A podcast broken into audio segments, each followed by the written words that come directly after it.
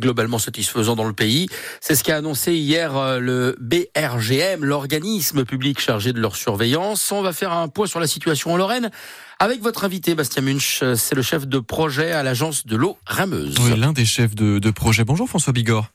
Bonjour. Est-ce que vous nous confirmez effectivement que en Moselle et en Lorraine, la situation n'est n'est pas inquiétante pour l'instant, la situation des nappes phréatiques? Ah bah cet hiver, non, non, loin de là, ça déborde de partout même. À cause de Oui. l'hiver pluvieux? Oui, à cause de l'hiver pluvieux, oui. oui. C'est-à-dire quand on dit que ça déborde de partout, on- est bien au-delà des moyennes, euh, des moyennes habituelles? Euh, oui, oui, là on a une recherche qui se fait, qui se fait très bien. J'ai pas regardé dans le détail, mais en tout cas, je sais que au-dessus de Metz, euh, les, les nappes sont complètement euh, chargées, ça, ça déborde. En fait, on a des résurgences d'un peu partout. Tous les chemins, si vous allez courir sur les Saint-Quentin, tous les chemins sont en eau en ce moment. Et ça faisait longtemps qu'on n'avait pas vu euh, un tel niveau à cette période de l'année? Globalement, euh, dans la région, ça se recharge bien l'hiver. On a un régime des pluies encore euh, qui nous est assez favorable. Où on, on a vu ces, ces dernières années de gros problèmes de sécheresse estivale, mais heureusement, on a quand même une recharge qui se fait euh, assez bien. On a eu quelques années où c'était un peu compliqué, euh, vers di- 2019-2020, mais, mais globalement, ça tient encore euh, bien. Là, ce qui s'est passé, c'est qu'il y a effectivement eu cette. euh, euh, les pluies sont arrivées assez tardivement, c'est-à-dire euh, elles sont pas arrivées dès la fin de l'été, c'est ça, elles sont arrivées plus tard, mais comme il a bien plu euh, dès novembre-décembre, finalement, ça a suffi sur sur l'espace Voilà, de trois mois à, à tout recharger. C'est très régulier. Là, on a un régime océanique marqué depuis euh, depuis quelques mois. Vous le voyez, il pleut tous les jours, il pleut fort et régulièrement. Euh, par contre, on a des alternances. euh, vous avez dû voir ces, ces dernières semaines. On bascule en en quelques heures d'une météo extrêmement pluvieuse et 12 à, et douce à 10-12 degrés à du moins 3, moins 4 et il fait euh, très beau. Et ça, c'est un marqueur de notre climat qui est un climat ici océanique à influence continentale où on peut basculer euh, très rapidement de l'un à l'autre. Et cette situation elle est plutôt homogène, euh, par exemple sur la Moselle, c'est-à-dire que partout en Moselle, on a un niveau des, des, des, des nappes phréatiques qui est globalement plus haut que la, la moyenne, où il y a quand même des points où il y a un peu plus de vigilance?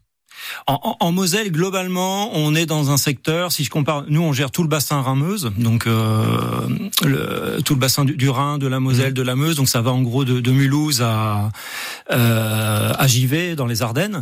Euh, la Moselle est pas le secteur qui a le plus de problèmes quantitatifs. Euh, on commence à avoir des problèmes. Hein, on- vous les avez tous vus, notamment en 2022, mais globalement, ça tient encore euh, assez bien. Ça veut dire qu'on n'a pas d'inquiétude à avoir pour l'été qui, qui vient, ou est-ce que ça peut très vite changer si là, ça change très très vite et ça c'est un des marqueurs euh, qu'on observe ces derniers temps, c'est que même si on a une très bonne recharge, on a l'été des températures qui peuvent être très élevées, des canicules très fortes et on peut malgré tout avoir des sécheresses euh, rapides. Alors pas forcément des sécheresses hydrologiques, c'est-à-dire qu'on va avoir de l'eau dans les cours d'eau. Mais on peut avoir des sols qui sont très très vite euh, désaturés. C'est-à-dire que si on a Euh, un printemps très sec, on peut se retrouver avec une situation critique euh, au Ah, début tout à juin, fait. même si on a eu un hiver très pluvieux. Tout à fait. Pour l'instant, la, la recharge est bonne, mais si euh, le printemps démarre très tôt et que on a un printemps très sec, on peut avoir des problèmes. Oui, bien sûr.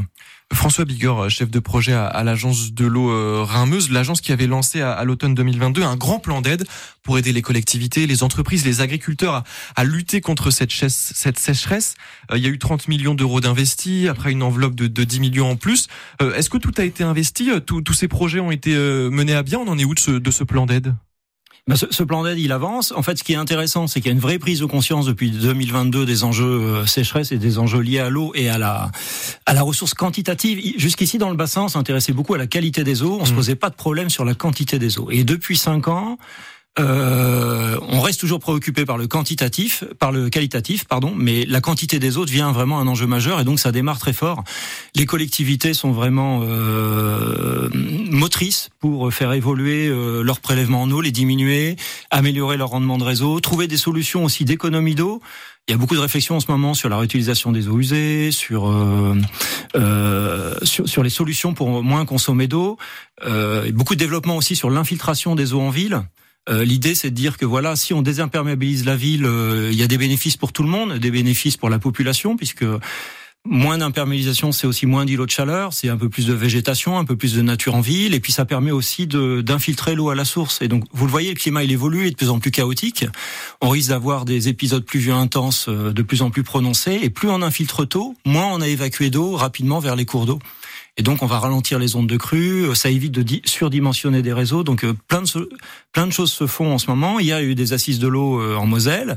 Et on le voit, il y a une vraie dynamique. En fait, tout le monde est, est, a vraiment pris conscience des, des, enjeux qui sont devant nous, et, et, tout le monde a envie de faire des choses. Que ce soit les industriels, les agriculteurs, les collectivités, les individus eux-mêmes, euh, chacun a pris conscience du problème et, il a envie de, de, faire évoluer les choses. Lors de ces assises, il y a par exemple le président du département qui, qui plaide lui pour une gestion euh, départementale euh, de, de, de, de cette eau.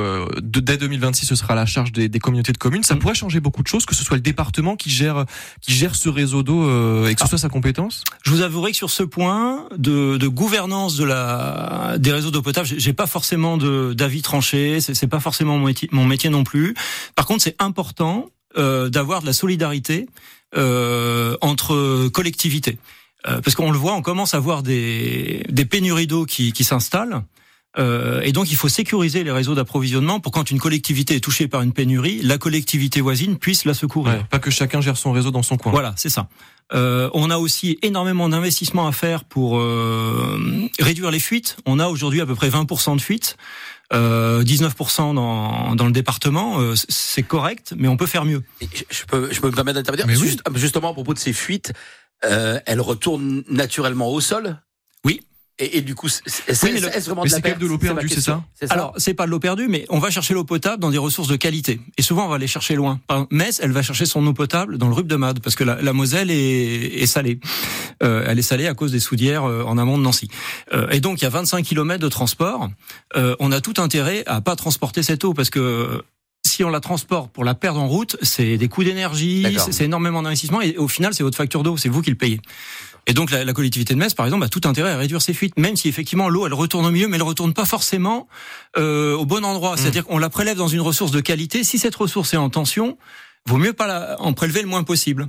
Oui, J'ai appris quelque chose. Merci beaucoup, François Bigor. Mais, la remarque était très juste. Euh. Merci à vous, euh, chef de projet à, l'agence de Laurent Meuse, d'avoir été euh, dans les locaux de France Bleu Lorraine ce matin et on vous souhaite une très bonne journée. Merci de même. Merci d'avoir fait le déplacement jusqu'à notre studio. Il est 7h53. France Bleu Lorraine vous donne la parole.